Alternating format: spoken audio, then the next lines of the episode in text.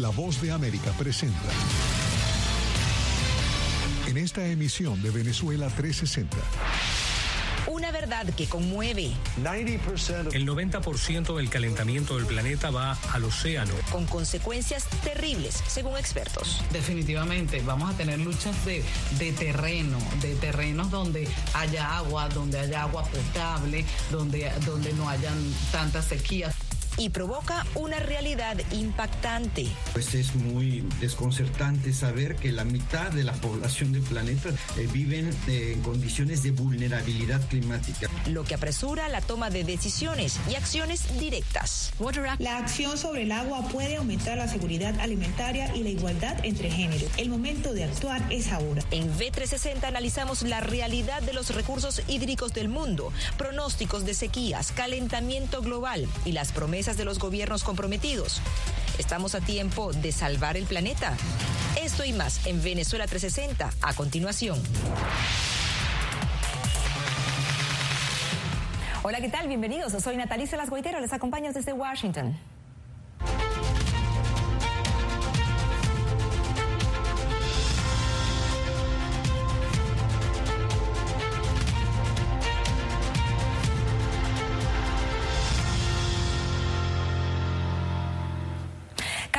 Desde 1993 se conmemora el Día Mundial del Agua, que es una fecha establecida por Naciones Unidas para crear conciencia e inspirar acciones para abordar la crisis de este vital líquido. Señala la ONU que los gobiernos deben trabajar, fíjense bien, un promedio de cuatro veces más rápido para cumplir con el objetivo de desarrollo sostenible que fijó la promesa de que todos los habitantes del mundo tendrían agua y servicios de saneamiento para el año 2030. Pero ¿cómo estamos al día de hoy? Bueno, vamos a revisarlo. Según la organización Acción contra el hambre, en el mundo un total de 844 millones de personas carecen de un servicio básico de agua potable. 2.3 billones de personas no tienen acceso a instalaciones sanitarias básicas. 159 millones de personas recolectan en este momento agua no tratada de lagos, estanques, ríos y arroyos. Además, señala Naciones Unidas que al menos 2 mil millones de personas en este momento usan una fuente de agua potable contaminada, por lo que se calcula que 1.4 millones de personas mueren anualmente y 74 millones van a ver acortada su vida a causa de enfermedades relacionadas con la falta de agua. En aquellos países de medianos o bajos ingresos, el 38% de las instalaciones de salud, fíjense, no tiene un servicio de agua corriente. 19% no tiene un sistema de saneamiento eficaz y el 35% carece de lo más básico, agua y jabón para el aseo. Y por último, se prevé que la demanda mundial de agua aumente en un 55 esto para el año 2050. Bueno, ante ese panorama le vamos a dar la bienvenida a mi compañera Julia Riera. Hola Julia, precisamente el presidente Joe Biden ha hecho del cuidado de los recursos y efectos del cambio climático un punto de honor en su agenda. ¿Qué está planteado para hacerle frente a esta realidad que acabamos de comentar? Sí, Natalie, como bien comentas, la lucha contra el cambio climático es uno de los principales puntos en la agenda del presidente Biden. De hecho, una de las primeras cosas que hizo tras llegar a la Casa Blanca fue reincorporar a Estados Unidos al Acuerdo de París, un tratado que tiene entre sus objetivos principales reducir el calentamiento global. El actual presidente estadounidense también decidió crear por primera vez un grupo de trabajo sobre el clima formado por una veintena de funcionarios. Te cuento que en materia de cambio climático, una de las cuestiones que más preocupa a los expertos es la escasez y la calidad del agua. Justamente en una conferencia celebrada esta semana en Nueva York, una conferencia sobre el agua, Estados Unidos se comprometió a aportar 49 mil millones de dólares para inversiones relacionadas con el agua y saneamiento alrededor del mundo. Para comprender mejor cómo afecta el cambio climático al agua, nosotros hablamos con expertos y eso fue lo que nos dijeron.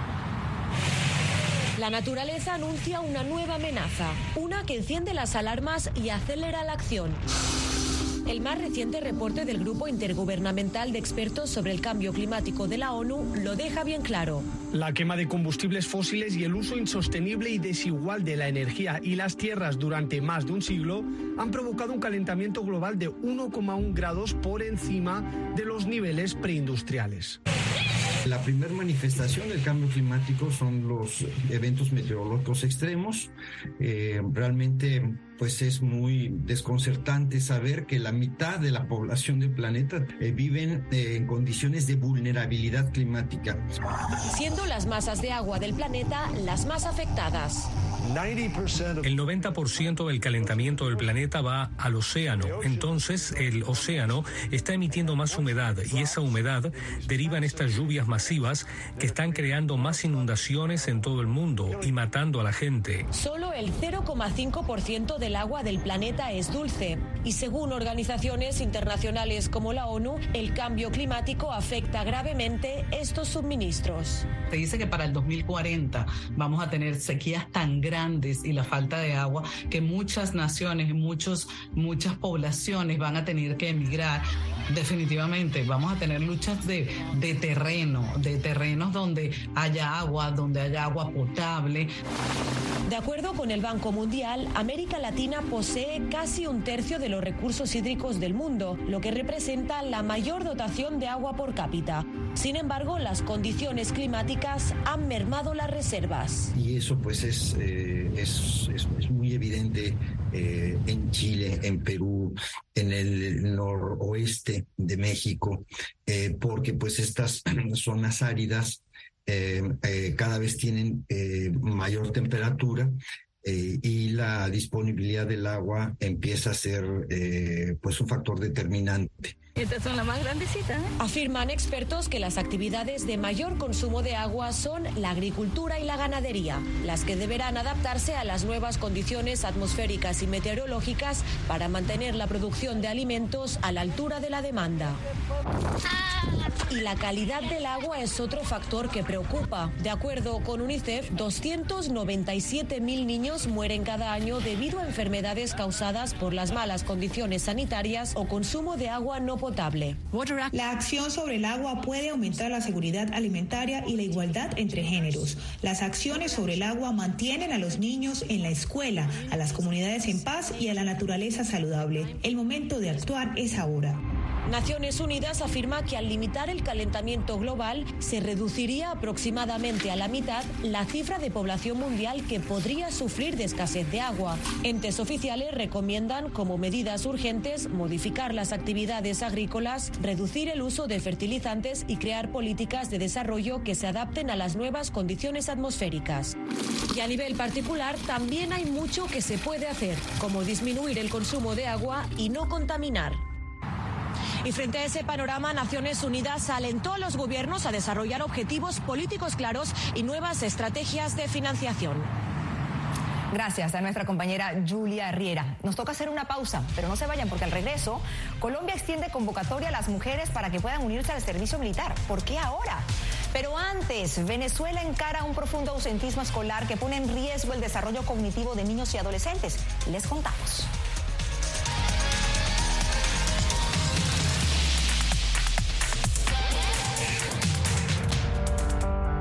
Tiempos de cambios, cuando el mundo parece incierto y lo que escuchamos no refleja lo que vemos, buscamos la verdad. Cuando nos cuentan solo una parte de la historia, perdemos la confianza. En momentos de crisis, nuestros sueños, esperanzas y deseos de un mejor mañana dependen En La Voz de América te traemos las historias que la gente se arriesga a ver. Conectamos el mundo y lo unimos con la verdad.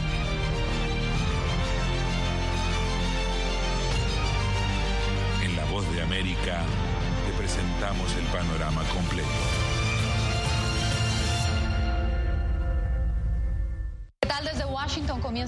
Noticias en el mundo al día. Día a día, desde la capital de Estados Unidos y donde se producen las noticias que más te impactan. El objetivo es llegar al otro lado de la frontera para pedir asilo. La voz de América te conecta con el mundo al día. Los hechos más allá de la noticia. Para que tomes decisiones bien informadas. En el lenguaje que quieres, donde quieras y como prefieras. Conéctate con El Mundo al Día. Actualidad. vamos a ver otra cepa nueva y otra cepa nueva. Análisis. En realidad, mucha de esta gente va a quedar parada de nuevo y va a ser una tragedia humana. Debate. Es la obsesión. La obsesión la tienen ustedes. Con la información más allá de los titulares. El tema energético es algo que se está analizando. La inflación es un problema global. 30 y 50 metros están ya las tropas. Su respuesta, doctor. Todas las semanas por La Voz de América.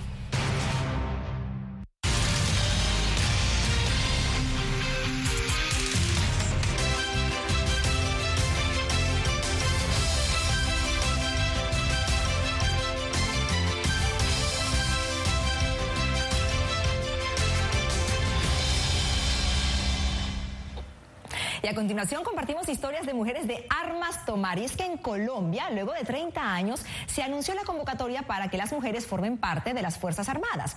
Se abrieron un total de 1.200 cupos para tres días de inscripciones. Y vaya sorpresa, la cifra logró ser superada en tan solo el primer día. Jair Díaz nos cuenta.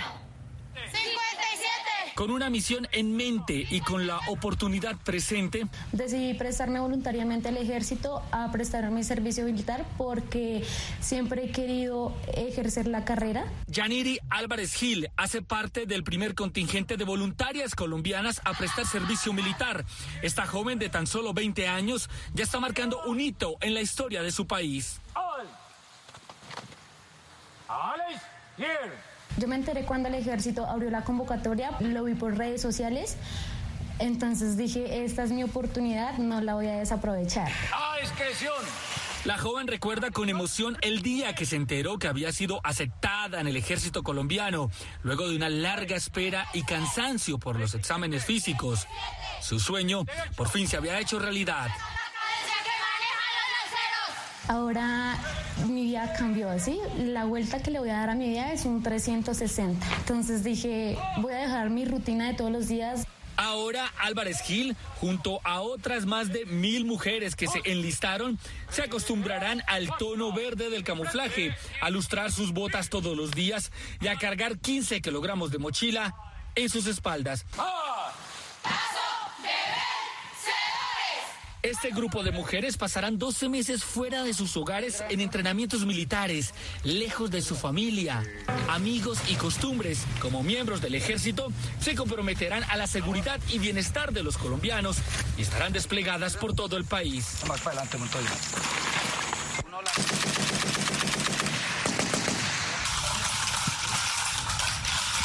Y pese a las dudas y posibles retos, su vocación militar lo llevarán como emblema, pues ahora se sienten orgullosas de ser soldados. Fue una decisión dura, era dejar muchas cosas de lado, pensarlo mucho y arriesgarse a tomar una decisión. Entonces me arriesgué, eh, hice la inscripción. La teniente Adriana Chinchilla será quien formará a estas mujeres bajo los pilares de disciplina, respeto y doctrina. En tareas de seguridad, tareas administrativas y tareas que nos van a contribuir en el desarrollo de la tarea institucional. Según cifras oficiales de los 200 mil miembros del ejército colombiano, hay 1.212 oficiales y 973 suboficiales mujeres. El compromiso de la institución es la formación militar y otorgar un pago equitativo al de los hombres, realizando tareas administrativas, de seguridad y eventualmente estar preparadas para ir al frente de batalla. Jair Díaz, Voz de América, Bogotá, Colombia. Nueva pausa y a la vuelta, la capital estadounidense se viste de rosa y blanco. Por más de 100 años, los cerezos japoneses llenan de gala y aroma a la ciudad. Sin embargo, antes les vamos a contar detalles del que ha sido catalogado como el café más caro del mundo. ¿De dónde viene? Ya les cuento, no se vayan.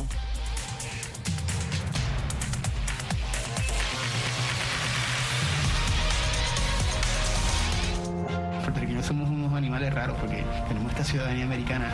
Llegamos a Estados Unidos y nos damos cuenta que somos diferentes. Sí, tenemos un pasaporte americano, pero nuestra idiosincrasia no lo es. Si queremos hacer un mejor Puerto Rico, que es lo que buscamos nosotros, tenemos que ganarnos el respeto y la confianza de todos los sectores del país.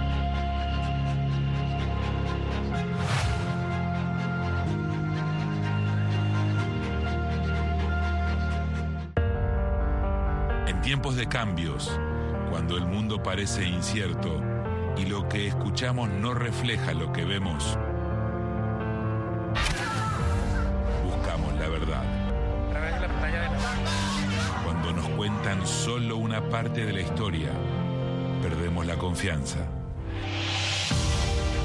En momentos de crisis, nuestros sueños, esperanzas y deseos de un mejor mañana dependen una prensa libre. En La Voz de América te traemos las historias que la gente se arriesga a ver. Conectamos el mundo y lo unimos con la verdad.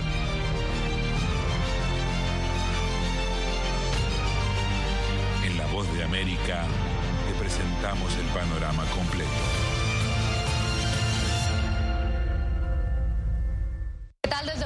Comienzan las noticias en el mundo al día? Día a día, desde la capital de Estados Unidos y donde se producen las noticias que más te impactan. El objetivo es llegar al otro lado de la frontera para pedir asilo. La voz de América te conecta con el mundo al día.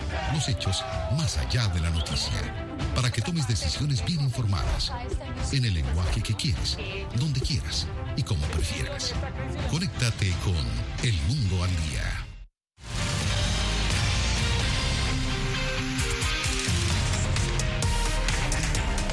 En Venezuela la inasistencia a clases se está convirtiendo en un problema grave. Esto según lo advierte la Asociación Civil con la escuela. Señala el ente que los alumnos pierden parte del calendario escolar por un corolario de razones que van desde fallas en servicios públicos hasta que no tienen dinero para poder pagar el transporte público. Adriana Núñez Rabascal tiene los detalles.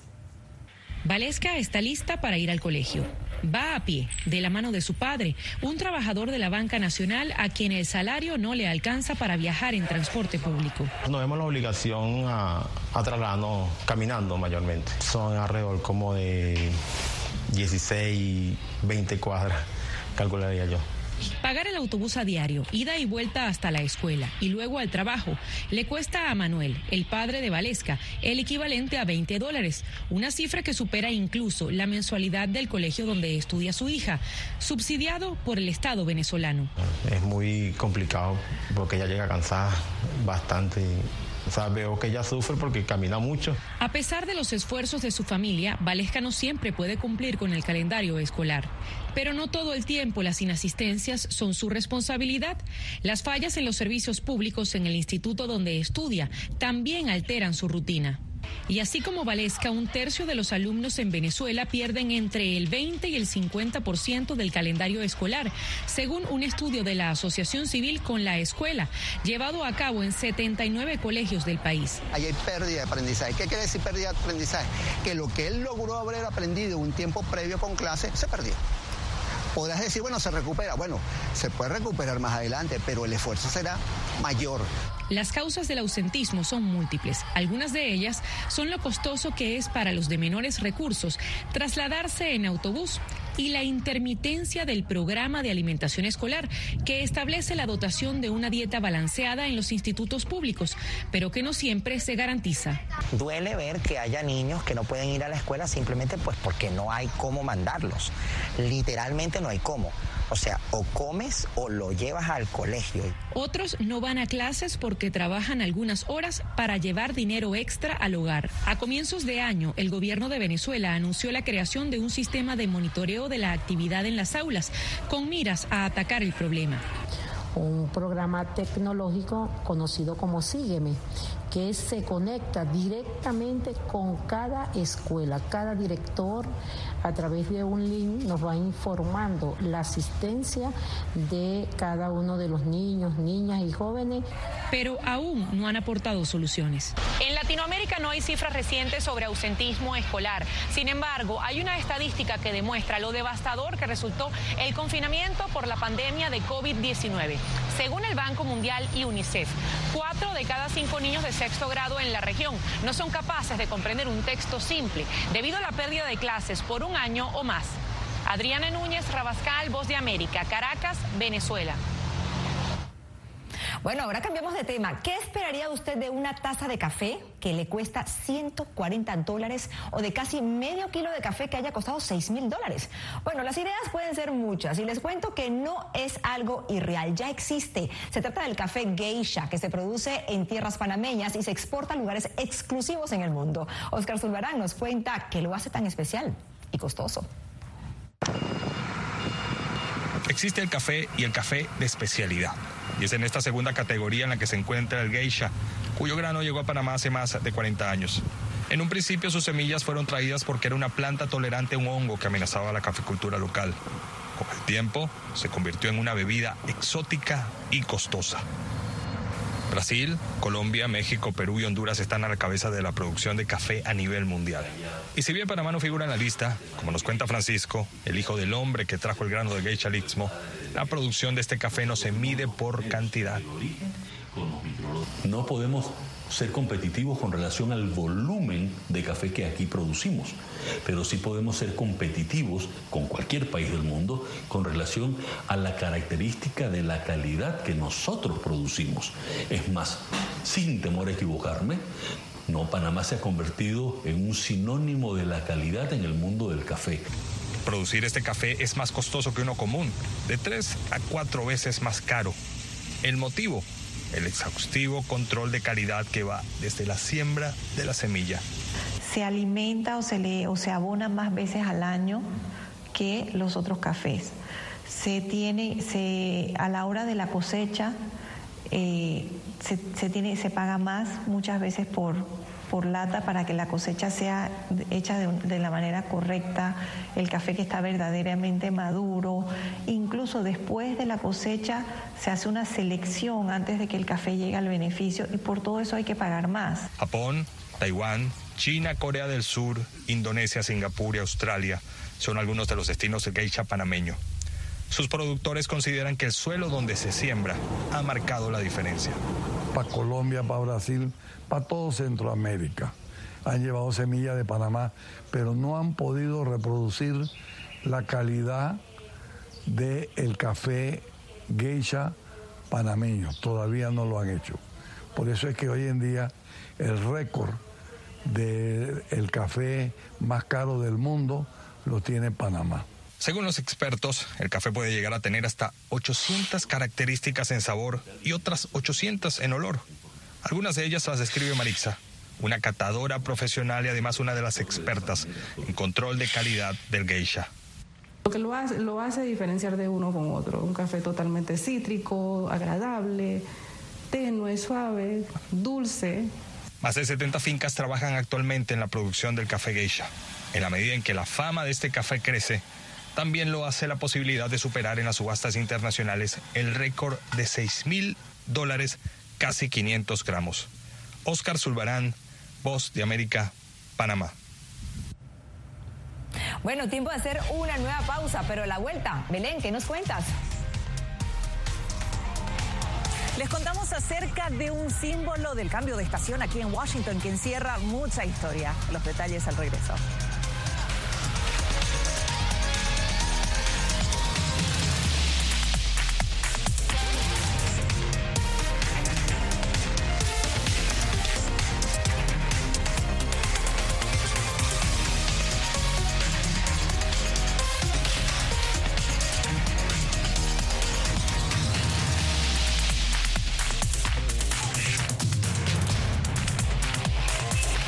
Venezuela 360, cada semana por La Voz de América. ¿Qué tal desde Washington comienzan las noticias en el mundo al día? Día a día, desde la capital de Estados Unidos y donde se producen las noticias que más te impactan. El objetivo es llegar al otro lado de la frontera para pedir asilo. La voz de América te conecta con el mundo al día, los hechos más allá de la noticia, para que tomes decisiones bien informadas, en el lenguaje que quieres, donde quieras y como prefieras. Conéctate con El Mundo al Día. En tiempos de cambios, cuando el mundo parece incierto y lo que escuchamos no refleja lo que vemos, buscamos la verdad. Cuando nos cuentan solo una parte de la historia, perdemos la confianza. En momentos de crisis, nuestros sueños, esperanzas y deseos de un mejor mañana dependen de una prensa libre. En La Voz de América te traemos las historias que la gente se arriesga a ver. Conectamos el mundo y lo unimos con la verdad.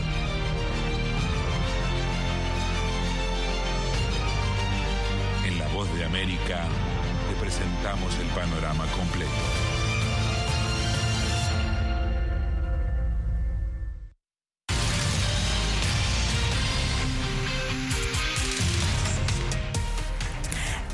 La primavera tiene un hermoso y muy fragrante símbolo aquí en Washington, D.C. Los árboles de cerezo que custodian la ribera del río Potomac y que entraron en floración esta misma semana para dar, para dar inicio al conocido National Cherry Blossom Festival o Festival Nacional de los Cerezos en Flor. Un regalo del gobierno de Japón que se ha mantenido por más de 100 años. Y allí está mi compañera Belén Mora. Belu, cuéntanos. Natalie, este año eh, los cerezos están en su punto máximo de floración y al menos este año esto coincide con el inicio de la primavera, pero desde el Servicio Nacional de Parques de Estados Unidos eh, comentan que este punto máximo de floración se da cada vez más temprano cuando la temperatura aún no está lista y no está lo suficientemente cálida. Ahora esto puede representar un problema especialmente para aquellas especies polinizadoras y también afectar eh, un poco las flores, ya que el frío suele impactar en la duración de estas flores. Eh, pero independientemente a esto, el florecer y el despertar de las flores de cerezo representa un símbolo del cambio de estación y del inicio de la primavera aquí en Washington. Más de 3.800 árboles de cerezo adornan uno de los sitios más emblemáticos de Washington. A orillas del río Potomac y frente al monumento a Thomas Jefferson, yace la cuenca de Tidal, hogar de más de 11 especies de árboles de cerezo. La rica flora del lugar atrae a miles de visitantes cada mes de marzo para ser testigos del despertar de las flores de cerezo, un acontecimiento que anuncia la llegada de la primavera y que es tradición en Washington. Se pone muy bonito eh, en esos tiempos y queríamos ver. Incluso me tomé el trabajo para traer a la familia y ver, y ver las uh, cherry blossoms. Como una tradición porque después del invierno tan rudo, disfrutar de, del sol, disfrutar de las flores, es como renacer también. Bueno, este año venimos con mi hija y mi familia pero sí, todos los años intentamos venir a, ver los cherry blossom. Pero más que un espectáculo visual, estos árboles representan una historia de amistad e intercambio entre dos pueblos. En 1912, el alcalde de Tokio, Yukio Osaki, obsequió a la ciudad de Washington los primeros 3.000 árboles de cerezo, los cuales fueron plantados en la cuenca de Tidal. En 1965, otras 3.800 unidades fueron enviadas desde Japón para enriquecer aún más el lugar.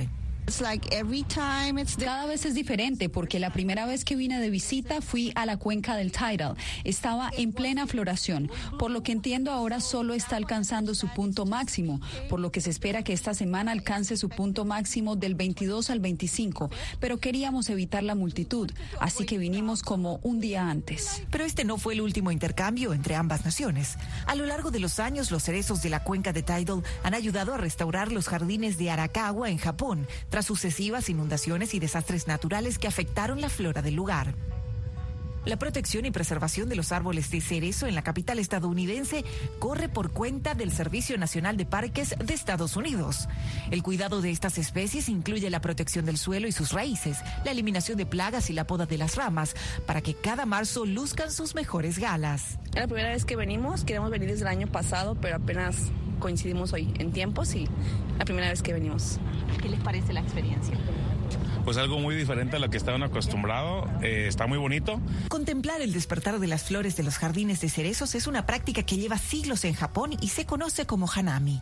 En Washington esta tradición tiene poco más de 100 años y cada año en esta época se celebra un festival de arte y cultura para atraer a propios y visitantes y así celebrar la naturaleza y la hermandad entre dos naciones y apreciar las flores de cerezo se convirtió en una actividad familiar y social, como podemos ver. Y aunque el clima no siempre ayude, eh, los visitantes no pierden la ocasión de llegar hasta aquí, hasta la cuenca de Tidal, para tomarse algunas fotografías. Y de hecho, nosotros con mi familia también estamos considerando a ver cuándo venimos a visitar la cuenca de Tidal para tomarnos una fotografía y llevarnos un recuerdo del despertar de las flores de cerezo aquí en Washington. Natalie. Eso te iba a decir, aprovecha para tomar fotos en este momento. Gracias, Abel. Mora.